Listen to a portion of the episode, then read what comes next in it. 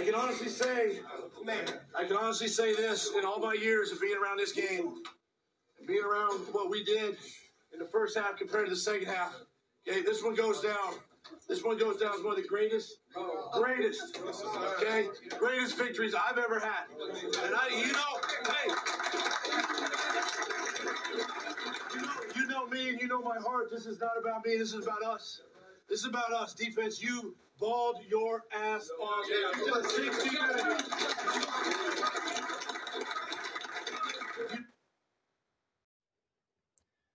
estaba pegado a la tele cuando en los 80s Miami regresa contra los Chargers en ese épica en Miami después de ir perdiendo 24-0 y regresan a tiempo extra.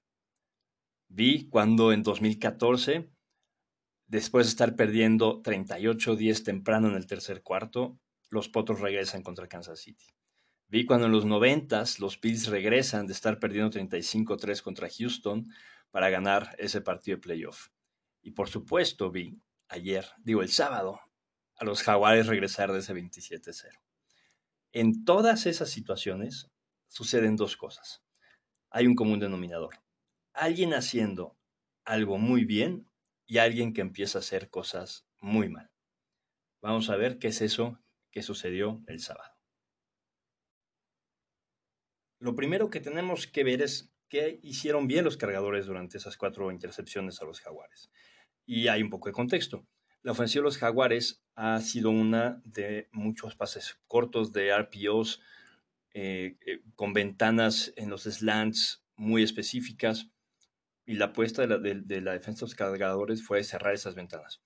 En la primera intercepción, el jugador que estaba de San Diego, de los Chargers, no me acostumbro a Los Ángeles, de los Chargers, en, eh, situado como, como el liniero exterior, no carga, sino que se, coloca justamente en la línea para cerrar la ventana a un pase en ese gap.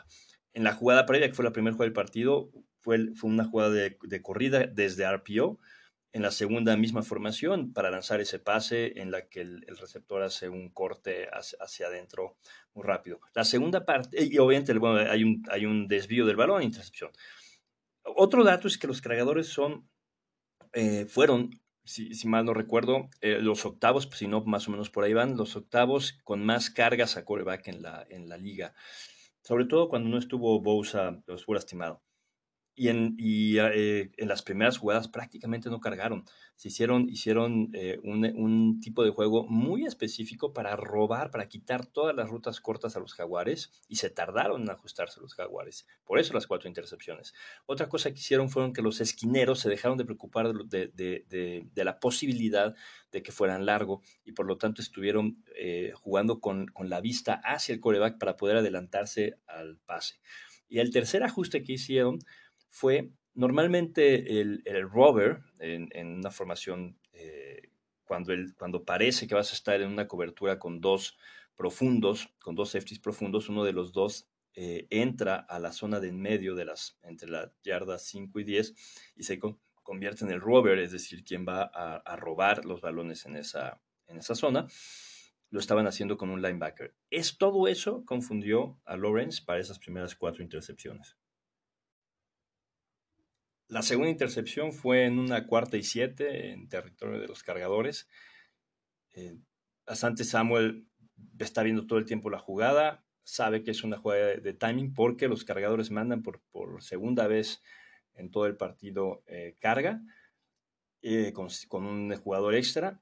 Y, ahí es un error de los oficiales porque eh, fue contacto ilegal de Samuel. Eso debió haber sido castigo y les debió haber dado el balón a, el primero y diez a los jaguares la tercera intercepción muy, muy adentro de su zona, eh, dentro de la, la 25 me parece que fue.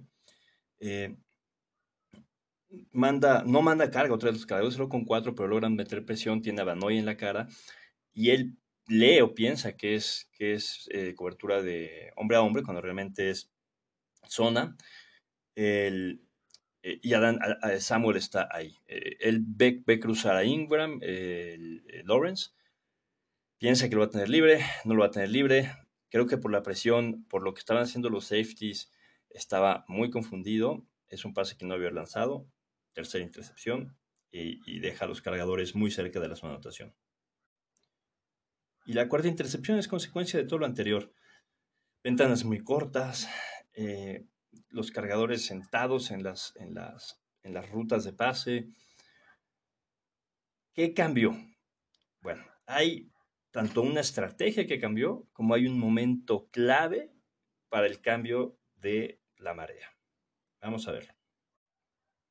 Y aquí también hay contexto. Los cargadores tienen una historia de ya de más de 10 años en las que parece que siempre están con lesiones, siempre, siempre se, caen en el momento clave. Y de hecho hay en inglés una, frase para eso que es chargering, ¿no? Que, es el... Van a ser la... Es como la, la, la cruz azulinada, ¿no? Del americano. Bueno, cuando contrataron Stiley estaba muy consciente de esto y para erradicar esta nube oscura que había sobre los cargadores hizo varias cosas y seguramente lo notaron. Contrató un equipo de, analytics muy agresivo, eh, totalmente revolucionario para ser mucho más agresivo, tratar de, jugársela en cuarta cuando los analytics te lo decían, tratar de poner, institucionalizar en los, jugadores esta idea de killer instinct, ¿no? de, asesinos, de ir hacia todo. Eh, contrató también un nuevo director de, eh, desempeño en, deporte para implementar un proceso para recuperación y mantenimiento después de una lesión.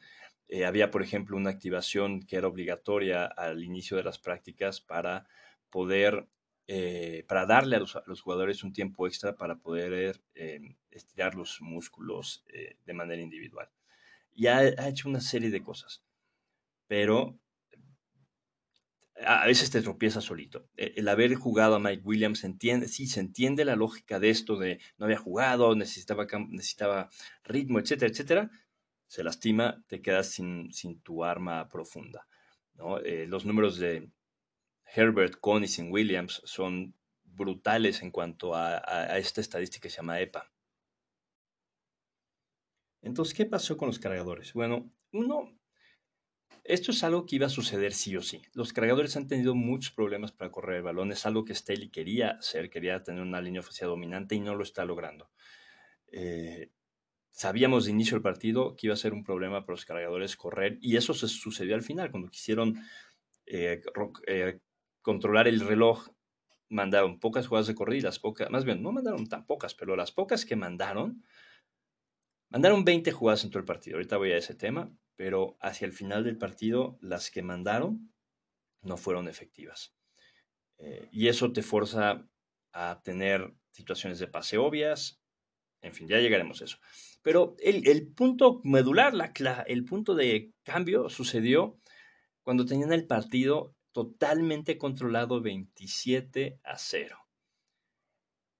Y mandan, y esto es total responsabilidad del coordinador ofensivo, el jet sweep.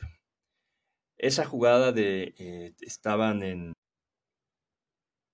avanzando y esa jugada, obviamente todo esto se sabe muchas veces después, ¿no? Cuando, cuando hay las entrevistas, pero lo que sabemos es, cuando, cuando Herbert va a la línea y ve, tiene, tiene dos lecturas. Si ve, porque es una tercera y corta, muy corta.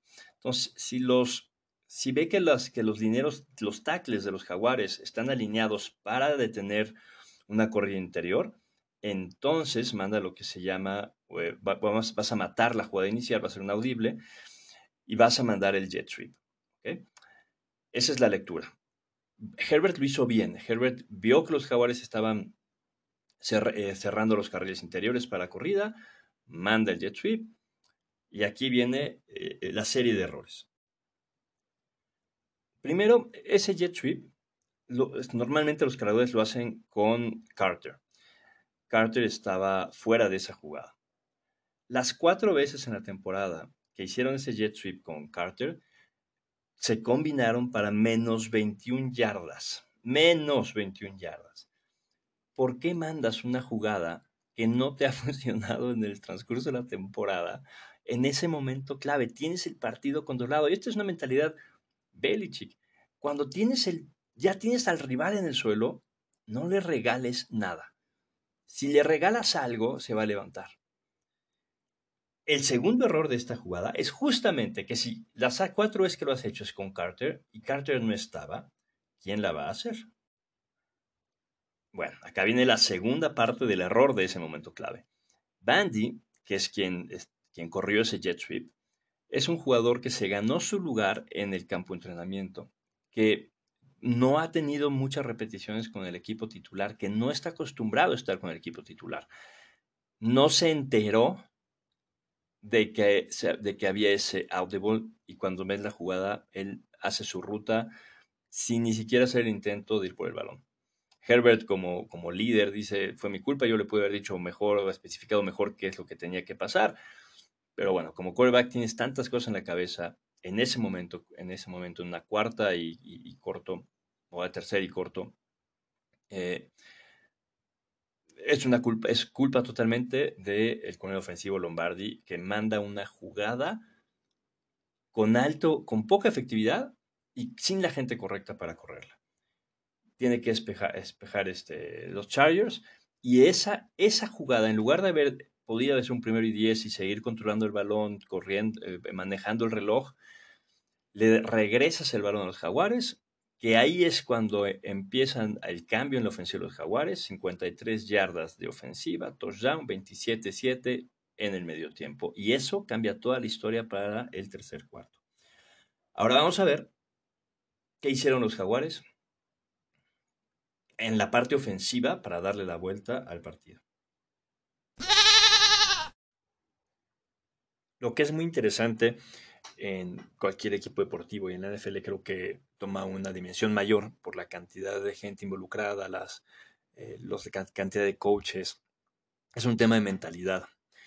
Y Peterson ha sido el coach, ha sido fundamental para los Jaguares para borrar el desastre que fue la administración pasada y ayudar a, Lawrence a dar un paso enorme en, en su desarrollo ayuda que Lawrence es un, es un líder, es un tipo que está ahí todo el tiempo, que está, incluso tiene una, mesa de ping-pong en la instalación y entre, eh, eh, hace algo interesante porque está ahí eh, trabajando físicamente, en estudio de jugadas, etcétera, pero hace pausas y se va a jugar ping-pong con la gente, ¿no? Con, con coequiperos y demás, pero está ahí todo el día. Y es alguien que, que el equipo sigue. Pero eh, la mentalidad de los jaguares, que los ha hecho muy resilientes, es un equipo que estuvo tres juegos y medio atrás de, los titanes en la lucha por, el, por la división. Empezaron muy mal en este proceso de nuevo, nuevo coach, nuevo sistema, nuevo todo. Lawrence, eh, agarrar un, un, tipo de juego, entenderlo, etcétera, etcétera, ¿no? Pero eh, Peterson ha hecho algo muy interesante que él ha trabajado mucho en la parte mental y al inicio de la temporada les mostró un video de un ex, un ex militar eh, Navy SEAL que se llama Joko Willink y, que él habla temas motivacionales, etcétera, etcétera. Pero dentro de los videos les muestra un, un, video en el cual la moraleja es, o, o la frase clave es, que cuando las cosas están saliendo mal, se está poniendo oscuro alrededor de ti, simplemente responde diciendo, bien, good, o va, ok, perfecto. Y es una forma de decir, pues es lo que es, y no vale la pena llorar por esto, vale la pena decir, esto va a sacar, tiene que sacar lo mejor de mí. Tengo varias opciones, me puedo mantener víctima de esto o puedo agarrarme los pantalones e ir para adelante. Y justo después de la tercera o cuarta intercepción, una de las dos, Lawrence comenta que llega la banda, ¿no? todo esto en la cabeza de todo lo que está pasando, se les viene el partido abajo, y uno de sus linieros ofensivos, cuando voltea uno de sus linieros ofensivos, y que lo único que le dice fue good. Y, y esa es la mentalidad de los jaguares, de aceptar lo que es y enfocarse en lo que viene. Obviamente necesitas una mentalidad en la eh, como coreback para quitarte de encima cuatro intercepciones. Y el proceso para hacerlo es muy divertido para Lawrence. Eh, ¿Cómo fue el proceso? Porque a pesar de que, de que es cierto que la defensa de los de los cargadores confundió a, Lawrence, pero también los puso en una mala situación en el cual se tardaron en tal vez en reaccionar un poco el coronel ofensivo de los Jaguares. Pero Lawrence comenta que a pesar de todo eso, hacia, hacia el segundo cuarto él ya estaba leyendo bien las asignaciones de los profundos de los cargadores. Tan es así que en la jugada del primer del, touchdown eh, a 6 Jones de 39 yardas, manipula a los, a los safeties para abrir esa, esa ruta de poste profundo. Entonces, a pesar de todo, estaba haciendo buenas lecturas y se queda con eso. Estoy haciendo buenas lecturas, necesitamos simplemente afinar el plan de juego y, cambiar lo que estamos haciendo porque nos está comiendo la defensa. Entonces, ¿qué hacen? Lo primero que hacen es cambiar el tempo, el ritmo del partido y empiezan con ofensivas sin reunión. Eh, en total en el partido los jaguares eh, hicieron 15 eh, jugadas desde una ofensiva sin reunión. Bueno, de esas 15, 12 fueron en la segunda mitad y de esas 12, los jaguares promediaron 10.5 yardas por jugada. Lawrence tuvo tres pases para 20 o más yardas y todas esas fueron desde eh, ofensivas sin reunión, incluyendo el touchdown que acabamos de mencionar. Ese cambio de ritmo eh, confunde a la defensa de los, de los cargadores, empiezan a tener errores en coberturas defensivas pero también no pueden hacer los cambios que quisieran, tienen que, no se supieron adaptar a lo que están haciendo los Jaguares. Y los Jaguares es un equipo que tiene muchísimas armas, tiene mucha gente que sabe hacer lo que tiene, que sabe dónde estar, tiene muchos veteranos.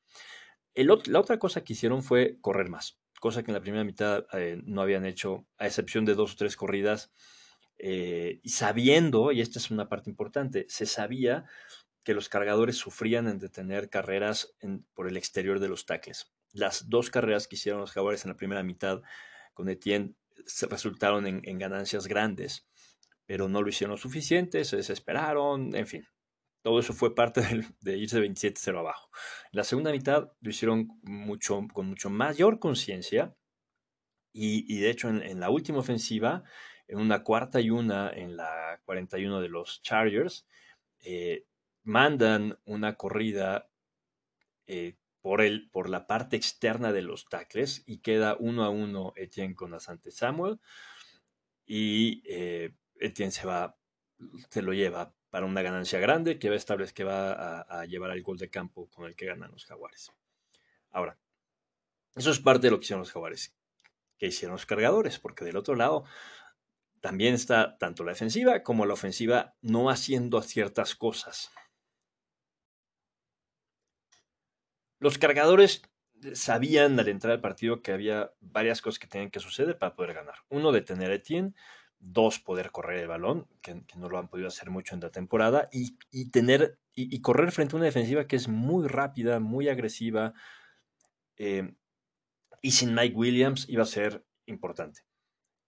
Se encontraron arriba gracias al perfecto plan de juego defensivo y tenían la misión de mantener esa ventaja. Y para mantener una ventaja, tienes que correr el balón o tienes que tener por lo menos las dos fases del juego. De otra manera te vuelves unidimensional y es fácil defenderte, sobre todo cuando del otro lado hay una buena defensa. Solo para darnos una idea de qué tan mal estuvo el, ataque terrestre de los cargadores, que para Staley es importante tener un ataque terrestre eh, que domine y, no lo ha logrado, obviamente. Eh, Eckler corrió 13 veces para 35 yardas. Una de esas, una de esas corridas fue para 13 yardas. Así que si quitamos esa corrida, corrió 12 veces para 22 yardas. Es nada. Kelly corrió 7 veces para 20 yardas. No es nada. Si no puedes correr, te pones en malas situaciones de pase en, en tercera oportunidad. Tienes terceras y largas o segundas y largas, y eso hace mucho más fácil la vida de la defensiva. Solo veamos la primera ofensiva de los cargadores en el tercer cuarto. Primer jugada, Eckler corre para menos 4 yardas. Ya estás en segunda y 14. Y aunque convierten en tercera oportunidad, las, las, después a corrida son siete pases consecutivos sin correr. Eh, eso hace muy fácil la vida para la defensa. Segunda serie ofensiva del tercer cuarto, cuando, lo toman cuando quedan 5 minutos 11 por jugar. Primeras tres jugadas son pases. La cuarta jugada en un primero y 10, Eckler corre para menos una yarda. Otra vez, segunda y 11, y ya tienes complicado el, partido. Herbert eh, tiene un pase incompleto corto para Eckler, obviamente la defensiva ya está eh, muy, muy afinada para quitar las rutas largas. Eh, tercera oportunidad, otro pase incompleto, tienes que despejar, le regresas el balón a, los jaguares. ¿Y qué hacen los jaguares? Primer corrida de Tien por el, por el tackle derecho, 5 yardas. Es una gran diferencia una segunda y 5 a una segunda y 11. La primera ofensiva del cuarto cuarto de los, de los cargadores logran mover el balón a pesar otra vez de un, mal ataque terrestre y es cuando falla el gol de campo Cameron Dicker y ese es de 40 yardas, muy corto. Es una cosa más que contribuye a la caída de los cargadores. Y como decía al principio, estos, estos regresos no es de un solo evento, son una serie de eventos y una serie de decisiones que cambian todo el mundo del partido y que van sumando a una bola de nieve hasta que sucede lo que sucedió.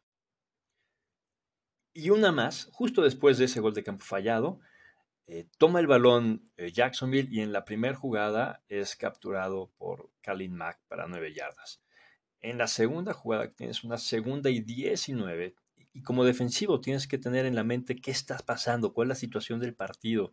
No puedes cometer un castigo. Eh, Taylor, que, estaba, que es un, novato y que estaba sustituyendo a Davis, que estaba lastimado, comete una interferencia de pase, regalas el primer y 10 cuando tenías una segunda y largo.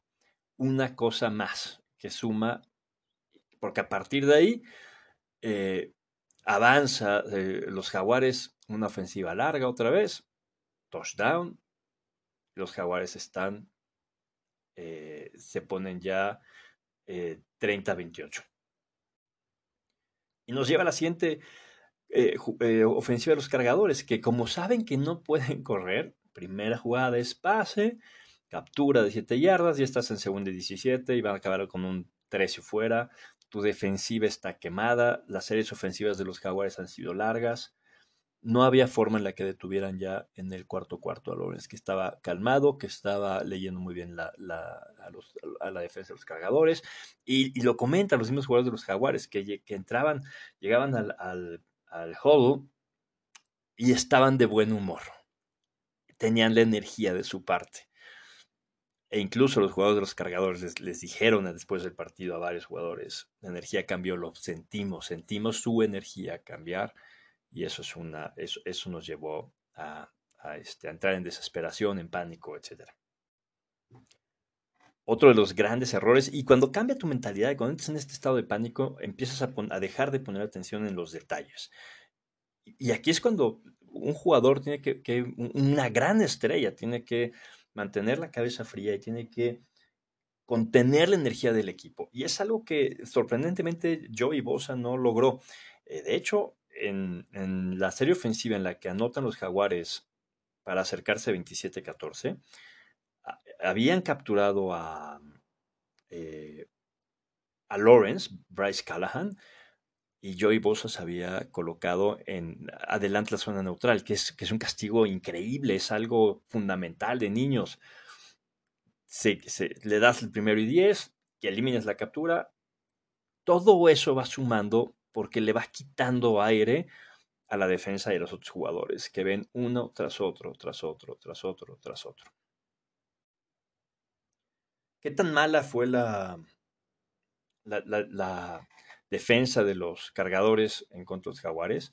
Hay una estadística que son los puntos esperados eh, que contribuyen eh, por la defensa contra tierra. Los jaguares, eh, su EPA en este rubro fue de 2.17, mientras que los cargadores fue de menos 6.52. Era algo que de entrada sabían los cargadores que iban a tener que, manejar y fue evidente, los jaguares simplemente se enfocaron a hacer lo que sabían que tenían que hacer, cambiaron el tempo y dejaron que los cargadores hicieran los errores.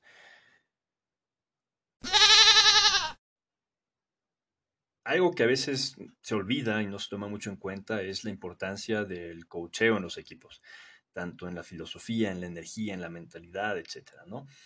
Eh, Peterson ha sido clave para los Jaguares después del caos que fue Mayer el año pasado.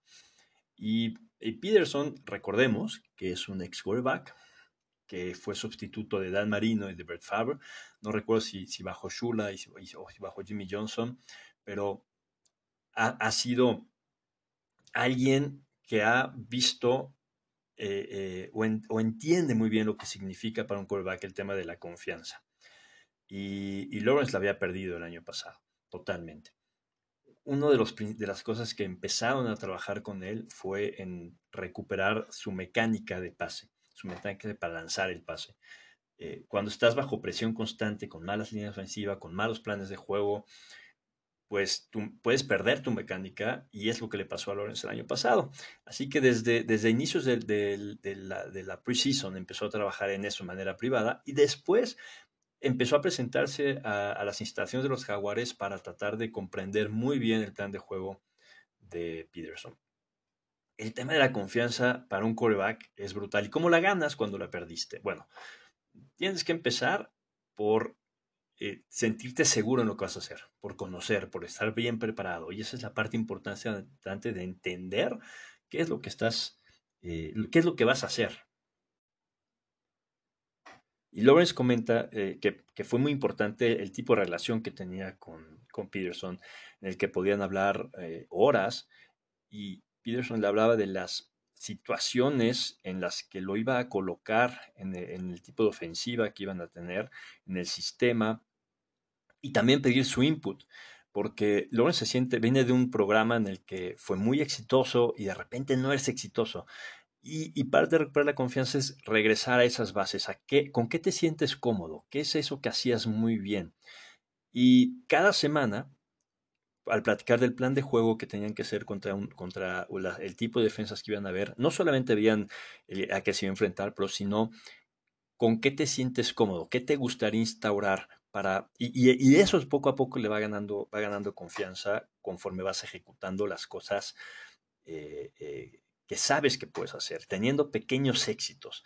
Y una vez que recuperas esa confianza, puedes empezar a hacer otro tipo de, cosas. Otra cosa que entendió eh, Lawrence es en no dejar o no poner atención en, ni siquiera eh, eh, leer o abrir el canal para lo que se lee, lo que se escucha de puntos de vista exteriores, ¿no? Todo el mundo va a tener un mal partido, todo el mundo va a tener una mala jugada, pero es que tan rápido te puedes mover de esa a, la siguiente y requiere eh, el tener una gran conciencia de quién eres, de lo que estás aprendiendo una mentalidad en la que no te define el, el evento, sino que el proceso es lo que te define. Y regresamos a Peterson. Peterson tiene una gran voluntad de comunicar, eh, porque él, lo, él ha jugado eh, eh, la posición. pero muchos coaches toman por sentado que un jugador joven debe de saber ciertas cosas, ¿no? Y a veces no la saben. Entonces, el sentarse con Peterson, con, con Lawrence, asegurarse que la sabe, con, y con los receptores para estén en el mismo canal, y sobre todo comprender el por qué la jugada está diseñada de cierta forma y asegurarse que los dos están comprendiendo la jugada de la misma forma, eh, es parte de esa preparación y que va llevando a, ganar confianza. Y cuando tienes el por qué, tienes que confiar eh, en, que la jugada está diseñada y, y dejas que la jugada suceda, porque confías en la jugada, porque entiendes el porqué de la jugada. Y cuando tienes una buena lectura de la defensa, sabes que la jugada va a funcionar. Eso es todo. Este podcast nos llevó todo el partido de los Jaguares y los cargadores. Creo que fue uno de los partidos más interesantes. Y mañana haremos uno especial con algunas notas sobre el resto de los partidos. Excelente semana.